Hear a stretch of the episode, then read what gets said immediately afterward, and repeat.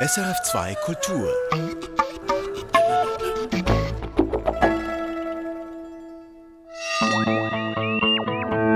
Wissenschaftsmagazin.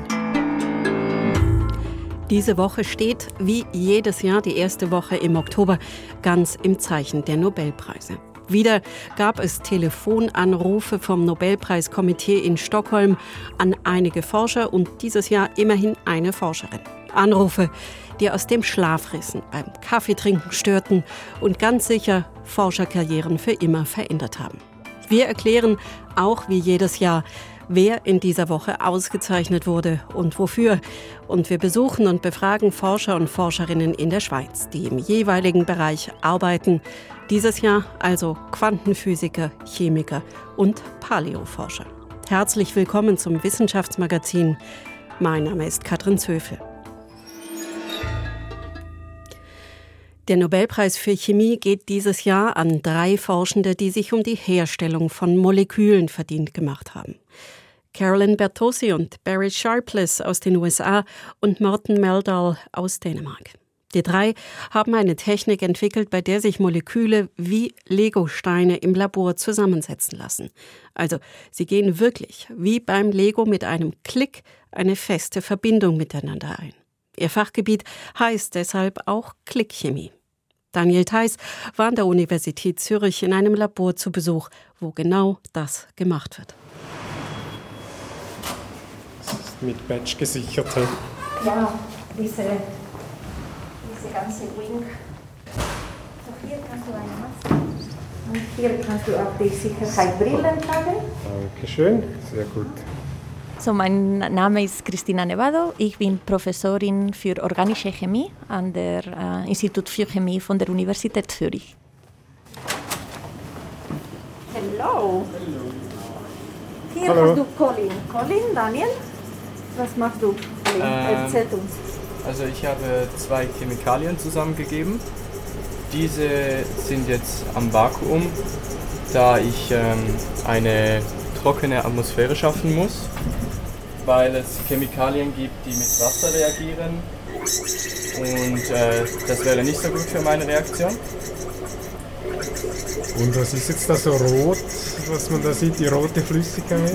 Äh, das, Rot, Kolben? das, das Rote ist das Tempo, das ist äh, eine Chemikalie, die wird nachher in der Reaktion helfen, ähm, ein neues Molekül zu formen. Neue Moleküle stellt Colin Knus her.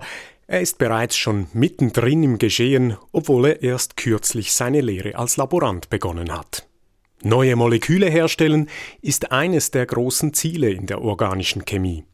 In der Grundlagenforschung hat das teilweise kein bestimmtes Ziel, aber es gibt auch ganz spezifische Forschung, etwa an neuen Medikamenten, erzählt mir Christina Nevado nachher im Büro. Wie man diese Moleküle herstellen kann, ist unsere Beschäftigung sozusagen. Und es ist sehr wichtig, dass wir Methoden entwickeln, sodass wir diese Synthese optimieren und dass wir das effizienter machen können. Und genau solche Methoden haben die diesjährigen Nobelpreisträger entwickelt mit der sogenannten Klickchemie. Es ist wirklich wunderschön, der Nobelpreis dieses Jahr, ich muss sagen. Also, so Klickchemie bedeutet, dass wir eine Kopplung machen können zwischen zwei sozusagen kleine Bausteine. Diese kleinen Bausteine wollen wir zusammennehmen und diese Reaktion, diese Klickchemie ist extrem effizient, extrem einfach und es funktioniert sozusagen fast immer. Es sind bestimmte Teile, eine Art Schnappverschluss, die man je zur Hälfte dem einen Molekülbaustein anheften kann und das Gegenstück dem anderen Baustein. Gibt man die Bausteine dann zusammen ins Reagenzglas, reagieren sie gezielt miteinander und verbinden sich wie mit einem Klick zu einem neuen, größeren und komplexeren Molekül. Es ist natürlich kein echtes Klicken, hören tut man dabei nichts. Besonders spannend sei dabei, sagt Christina Nevado, dass die Klickmethode auch in lebenden Zellen funktioniert. Das ist nicht selbstverständlich. Zellen sind für sich schon so etwas wie ein halbes Chemielabor. Und in die Zellen hat man alles. Man hat Sauerstoff, man hat Wasser, man hat hunderte von anderen Molekülen, die da schwimmen. Die große Schwierigkeit ist in der Chemie, dass man von Hand eigentlich nichts ausrichten kann. Die Welt der Moleküle ist nämlich zu klein. Eigentlich alles, was man tun kann, ist, etwas salopp gesagt, verschiedene Flüssigkeiten oder Reagenzien zusammenschütten und warten, was passiert. Die Klickchemie kann nun helfen, dass dieses Zusammenschütten schneller und gezielter zum Erfolg führt, also zum gewünschten neuen Molekül. Die Klickmethode gibt den Forscherinnen und Forschern eine Art Pinzette in die Hand, sagt Christina Nevado. Wir haben eine virtuelle Pinzette und die virtuellen Pinzetten sind diese Reaktionen wie die Klickchemie, die ähm, solche Prozesse machbar machen. Aber trotz virtueller Pinzette ist es ein langer Prozess, neue Moleküle zu bauen, Schritt für Schritt. Ja, genau. Wir arbeiten sehr schrittweise. So immer eine Änderung, dann schauen wir, wie es geht. Dann versuchen wir in eine andere Richtung. Jede Änderung ist extrem kompliziert. Es braucht Zeit und Geduld im Labor und oft sieht man nicht einmal viel. Außer gewisse Moleküle, die etwas farbig sind, aber oft sieht es aus, wie wenn man eigentlich nur mit Wasser arbeiten würde. Viele von den Produkten, die wir im Labor herstellen, sind farblos und trotzdem sind die mega schön, weil wie gesagt, die Schönheit kommt von der Struktur und von dieser wunderschönen Verbindung zwischen verschiedenen Atomen. Die Schönheit und Faszination liegt also etwas im Verborgenen. Wer Chemikerin oder Chemiker werden will, braucht deshalb viel Ausdauer und ein gutes Vorstellungsvermögen, um auf Ideen zu kommen, wie durch einen Klick etwas Neues, Schönes im Labor gebaut werden kann. Ein Beitrag von Daniel Theiss. Die Nobelpreise waren und sind konkurrenzlos die renommierteste Auszeichnung in der Wissenschaft. Ihre Bedeutung ist immens und sie geben auf dem ganzen Forschungsfeld neue Strahlkraft. Wir wollen einen kurzen Blick werfen auf die Mechanik dieses Preises. Wann und warum kommen ein Wissenschaftler oder eine Wissenschaftlerin in die engere Auswahl? Wie funktioniert dann das Auswahlverfahren? Und ist es im stolzen Alter von 120 Jahren heute noch zeitgemäß? Hinter diese Fragen hat sich meine Kollegin Katrin Caprez geklemmt. Sie hat Experten befragt und sie ist jetzt bei mir im Studio. Katrin, ich frage mal so, wenn ich jetzt eine aktive Forscherin wäre, eine ganz großartige natürlich, was müsste ich tun, damit ich in Frage käme für einen Nobelpreis? Ja, also nebst deiner eben natürlich exzellenten Forschung müsstest du vor allem für eines sorgen, nämlich, dass dich die richtigen, sprich die wichtigen Leute in deinem Forschungsgebiet kennen. Denn für den Nobelpreis kommt man nur in die Ränge, wenn man nominiert wird. Die Nobelpreiskomitees aus den drei Disziplinen, die schreiben dafür jeweils mehrere tausend Forschende vertraulich an und fragen sie nach ihren Vorschlägen. Und diese Vorschläge schauen sich die Komitees dann genau an, bewerten sie in mehreren Runden. Ja, und zum Schluss werden dann pro Disziplin maximal drei Forschende ausgewählt, die in der Medizin oder Physiologie, in der Physik und in der Chemie etwas geleistet haben das gemäß den Vorgaben des Preisträgers Alfred Nobel der Menschheit größten Nutzen gebracht hat. Du hast gesagt, das Einsammeln der Nominierungen geschieht vertraulich, die Entscheidung fällt hinter verschlossenen Türen.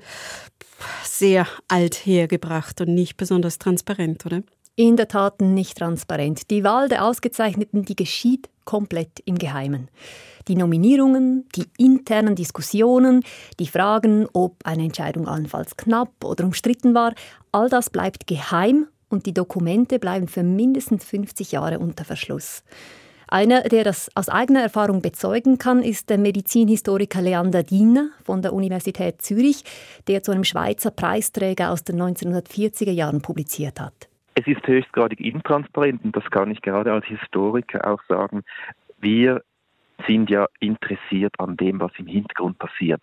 Also an den Diskussionen der Komitees, an den Gutachten, vielleicht an den Grabenkämpfen und so weiter im Hintergrund. Und es ist so, dass es enorm schwierig ist, an archivalisches Material, an Quellenmaterial zu gelangen, die diese Diskussion im Hintergrund abbilden. Also hier und jetzt aber sogar für die historische Forschung bleibt vieles rund um die Nobelpreise eine Blackbox. Und es fällt ja schon auf, es sind vor allem ältere, alte, weiße Männer, die den Nobelpreis erhalten. Und die Forschungslandschaft heute, die ist wirklich viel diverser. Ist das auch ein Symptom davon, dass das System Nobelpreis ziemlich behäbig ist? Zum Teil ist es Ausdruck davon. Die naturwissenschaftlichen Nobelpreise heute werden ja oftmals für Forschung vergeben, die bereits mehrere Jahrzehnte zurückliegt. Das zeigt sich unter anderem daran, dass das Durchschnittsalter der Ausgezeichneten bei über 70 Jahren liegt. Und die wichtigen wissenschaftlichen Leistungen dieser Wissenschaftler, die liegt in vielen Fällen halt eben Jahrzehnte schon zurück. Das sagte mir Lutz Bornmann. Er forscht für die Max-Planck-Gesellschaft unter anderem zu Wissenschaftspreisen wie dem Nobelpreis. Man wartet halt sehr viele Jahre und schaut sich die Entwicklung in einer bestimmten Disziplin an und fällt dann seine Entscheidung und dann kann man wohl auch davon ausgehen, dass man mit der Entscheidung äh, dann auch nicht äh, falsch lag. Also dieses Abwarten und sich absichern, das bedeutet eben auch, die Nobelpreise sind in einem gewissen Maße ein Spiegel davon, wie es in der Forschung vor einigen Jahrzehnten ausgesehen hat. Mhm. Und da hat sie eben noch viel deutlicher aus weißen Männern bestanden, war noch weniger gleichberechtigt und divers. Das zeigt übrigens auch ein konkretes Länderbeispiel, das Lutz Bornmann untersucht hat. Chinesische Forscherinnen und Forscher sind bei den Nobelpreisen noch deutlich unterrepräsentiert gemessen daran, wie viel hochstehende Publikationen heute dort geschrieben werden, eben weil in China vor 30, 40 Jahren noch nicht auf dem heutigen Niveau geforscht wurde. Also, Katrin, weil gerade erst die Queen gestorben ist, habe ich nochmal die Serie The Crown geschaut und ich muss die ganze Zeit an diese Serie denken, wenn ich dir zuhöre. Da ist die britische Monarchie mit ihren Ritualen. Der Nobelpreis, der ist davon gar nicht so weit weg, oder? Ja, und trotzdem, man muss sagen, in aller Regel gehen die Nobelpreise an Menschen, die exzellente Forschung gemacht haben. Und darüber hinaus hat der Medizinhistoriker Leander Diener noch einen anderen wichtigen Punkt angesprochen. Man feiert auf gewisse Weise die Wissenschaften. Wir leben in einer wissenschaftlichen Welt. Darum ist es heutzutage wertvoll, die Wissenschaft zu feiern und die Wissenschaft ihren Platz äh, zuzuweisen, ihren entsprechend wichtigen Platz in der Gesellschaft. Und diese Funktion erfüllen die Nobelpreise wohl auch heute noch, trotz Kritik, trotz teils angestaubtem Image.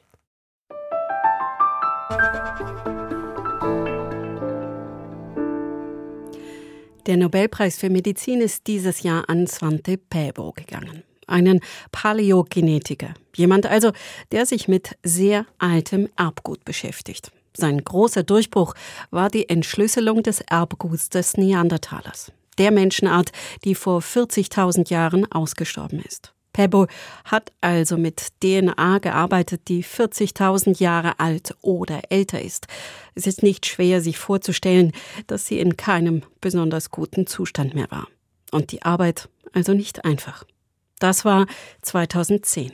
Seitdem spielt die Genetik auch für jene Forschung eine Rolle, die bisher nur mit Knochen, Keramik und Feuersteinwerkzeugen hantieren konnte. Einer, der das für seine Arbeit nutzt, ist der Archäologe Albert Hafner von der Universität Bern.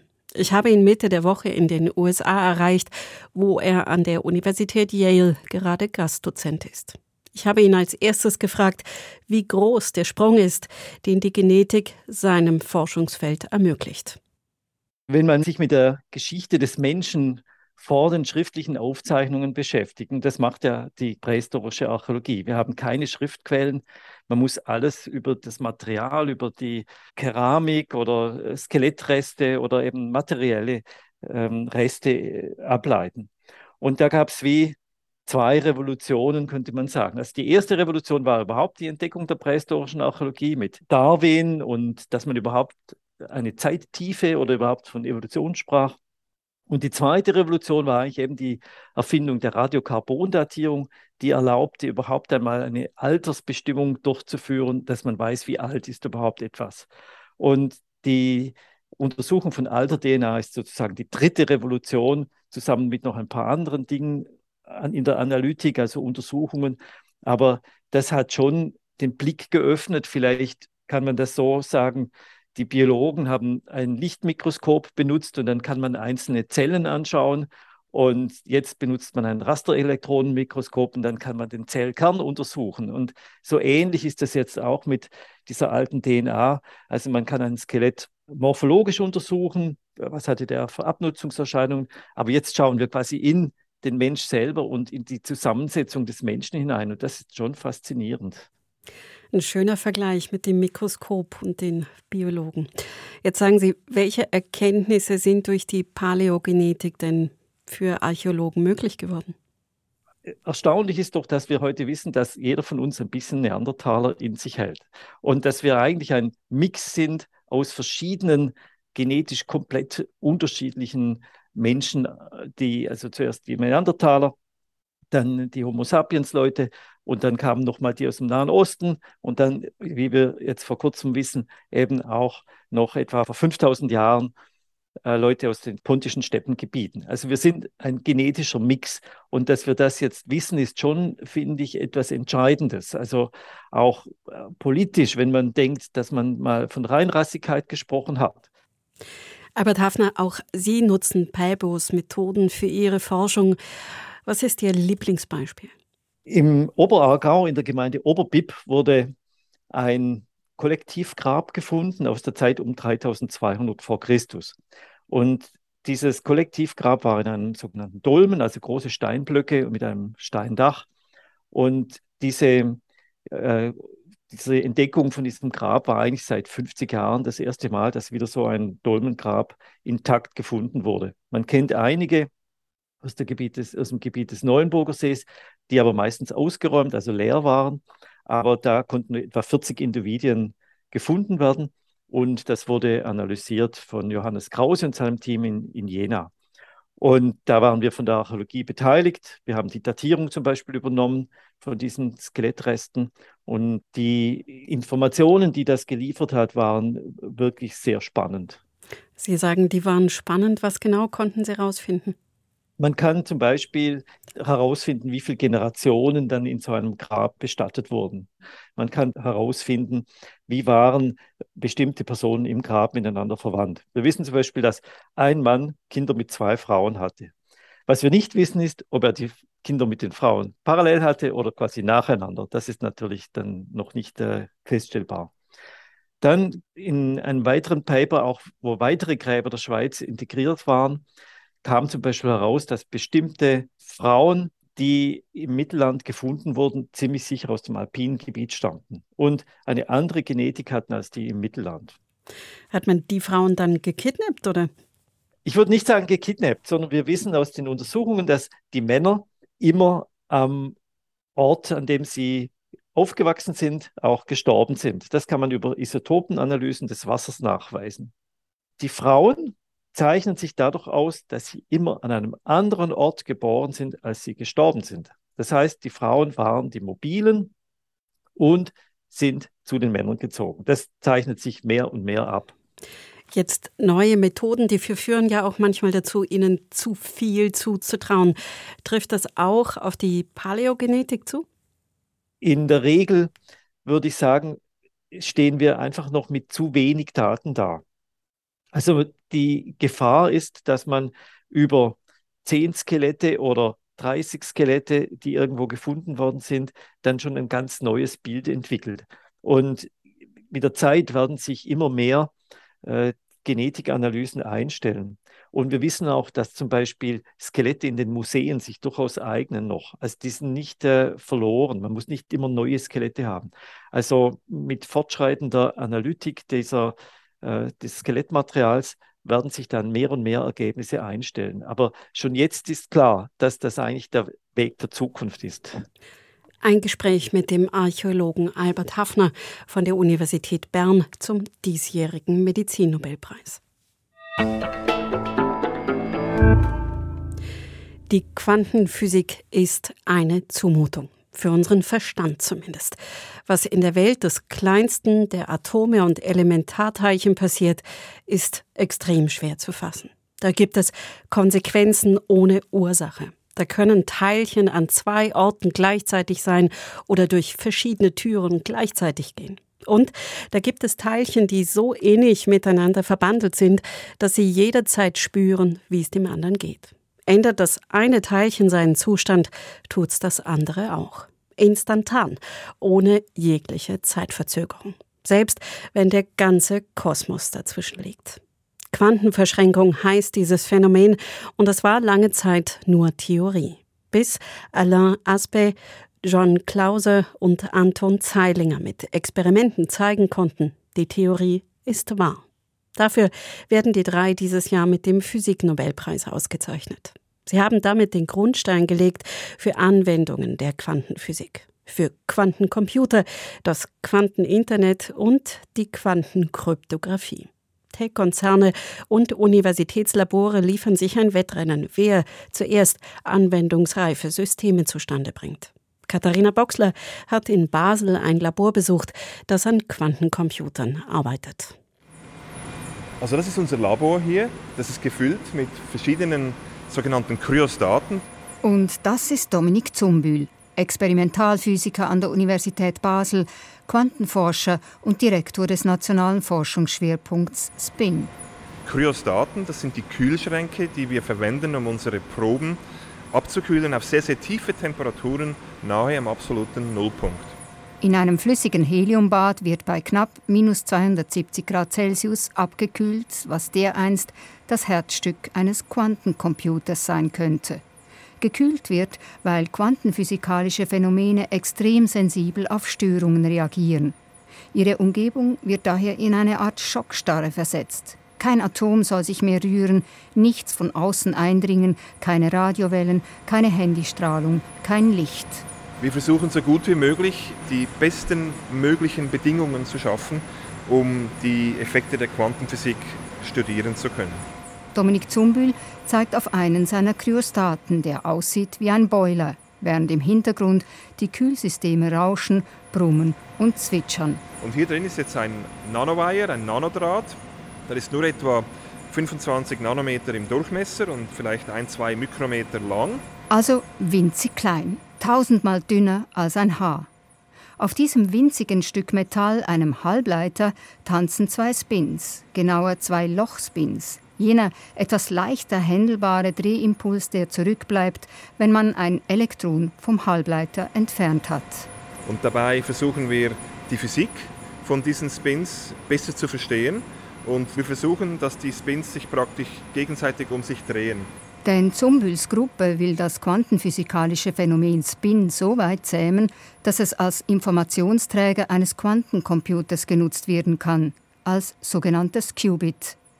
Was das ist, das will Dominik Zumbühl an einem ruhigeren Ort erklären. In seinem Büro, einem hohen Raum mit knarrendem Fischgratparkett und einer Wandtafel vollgeschrieben mit physikalischen Formeln. Also beim Quantencomputer baut man die elementaren Informationseinheiten, nicht mehr wie beim klassischen Computer mit Bits, ein Bit kann nur 1 oder 0 sein, sondern mit Quantenbits.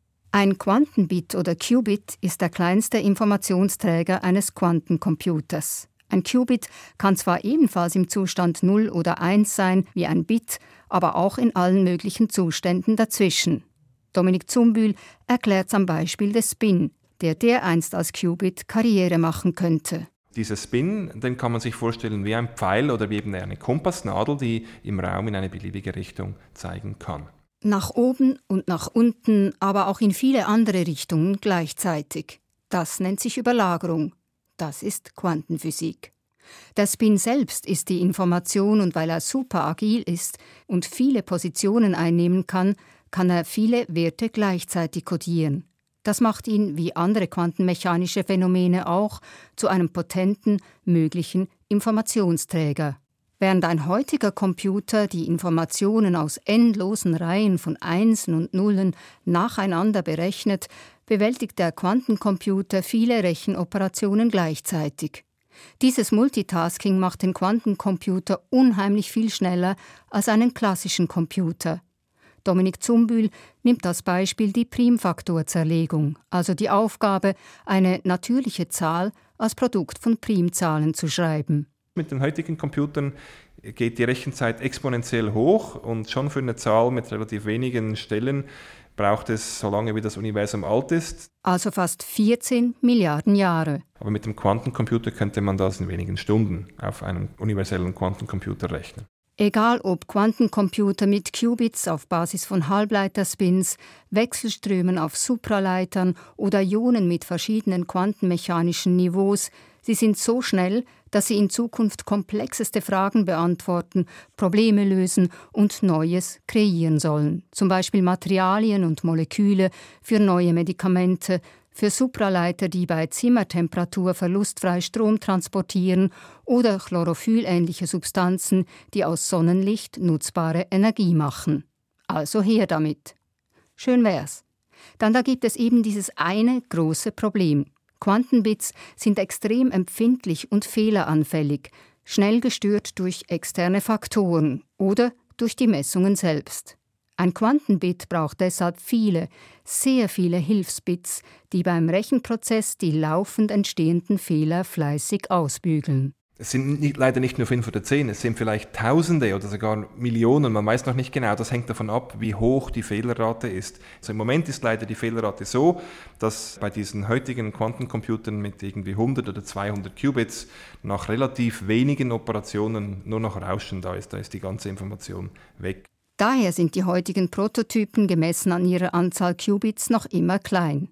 IBM soll den größten haben, mit 127 Qubits. Einer mit 400 ist angekündigt. Trotzdem sind in den vergangenen Jahren Tech-Giganten wie Google, Intel, Amazon oder Microsoft ins Rennen eingestiegen. Sie rechnen mit dem Superrechner. Ebenso Staaten wie die Schweiz, die in Quantencomputer-Schwerpunkte investieren, oder die EU, die ein Milliarden Euro schweres Flagship-Projekt finanziert, an dem auch Dominik Zumbüls Team der Uni Basel mitforscht. Über 20 Jahre arbeitet er mittlerweile in der Quantencomputerforschung, hat es vor kurzem geschafft, die riesige externe Kontrollelektronik, die jedes einzelne Qubit noch immer braucht, auf Chipgröße zu schrumpfen. Und trotzdem ringt er noch immer mit Grundlegendstem, mit der Zähmung seiner Versuchstierchen aus dem Quantenzoo, mit der Verwandlung wilder Spins zu zahmen, berechenbaren Qubits. Und das war das Wissenschaftsmagazin, ganz im Zeichen der Nobelpreise 2022. Die Produktion dieser Sendung Felicitas Erzinger. Mein Name ist Katrin Zöfel und ich sage Danke, dass Sie uns zugehört haben. Erfahren Sie mehr über unsere Sendungen auf unserer Homepage srf.ch-kultur.